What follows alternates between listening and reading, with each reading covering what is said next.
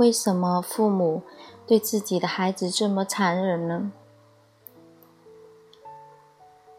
问题：为什么父母对自己的孩子这么残忍呢？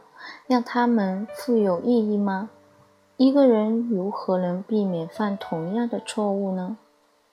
回答：父母之所以对自己的孩子这么残忍，是因为父母在孩子身上有投资。父母想通过自己的孩子来实现自己的野心，那就是为什么他们这么残忍。他们想要利用孩子，一旦你想利用别人，你就注定会残忍。把别人作为工具来利用的这个想法本身就招致残忍，招致暴力。永远不要把别人当作工具，因为每个人都是活生生的人。父母之所以残忍，是因为他们有想法，他们想要让自己的孩子变成这个，变成那个，他们想要自己的孩子变成有钱、知名、受人尊敬，他们想要让孩子满足自己没有得到满足的自我，他们的孩子要替他们完全失业。父亲想要有钱，但他没有成功，现在死亡临近了，迟早他会死去。他感到挫败，他还没有成功，他仍然在探索，在寻找。现在死亡来了，这看起来很不公平。他想要自己的孩子继续完成自己的心愿，因为孩子代他代表着他，儿子是他的血脉，他的投射，他的一部分，是他的再生。谁知道灵魂呢？没有人对灵魂是确定的，人们相信，但信念来自于恐惧，内心深处他们仍然有怀疑。每一个信念里都有怀疑，没有怀疑就不可能有任何信念。要抑制怀疑，我们创造出了信念，但怀疑就像苹果里的蛀虫。他在啃食我们的心，他不停地啃食你，他不停地从内部腐化你。谁知道神？谁知道灵魂呢？或许他们并不存在。人们所知道的唯一的长生不老是来自孩子，那是事实。父亲知道，我会活在我儿子心里，我会死。很快我就会入土，但我有儿子，我的欲望一直没有得到实现。他把这些欲望强加在儿子身上，他把这些欲望植入儿子的意识里。你必须实现他们。如果你实现他们，我就会开心；如果你实现他们，你就偿还了你欠你爹的债；如果你没有实现他们，你就是背叛我。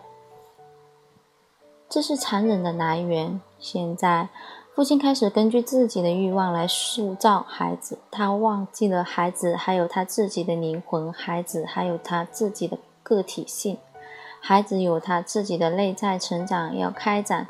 父亲把自己的想法强加在孩子身上，他开始摧毁孩子。他认为这是在爱孩子，他的爱只是他自己的野心。他也爱孩子，是因为孩子变成了他的工具，这就是残忍。你问我为什么父母对自己的残孩子这么残忍？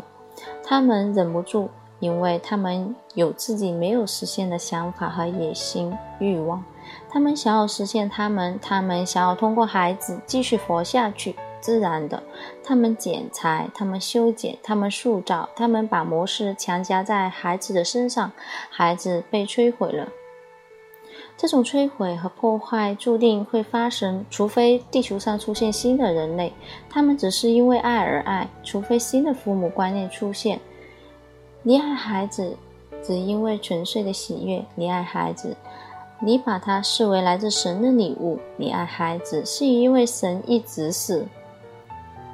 对你来说是一个多么大的恩典和赐福！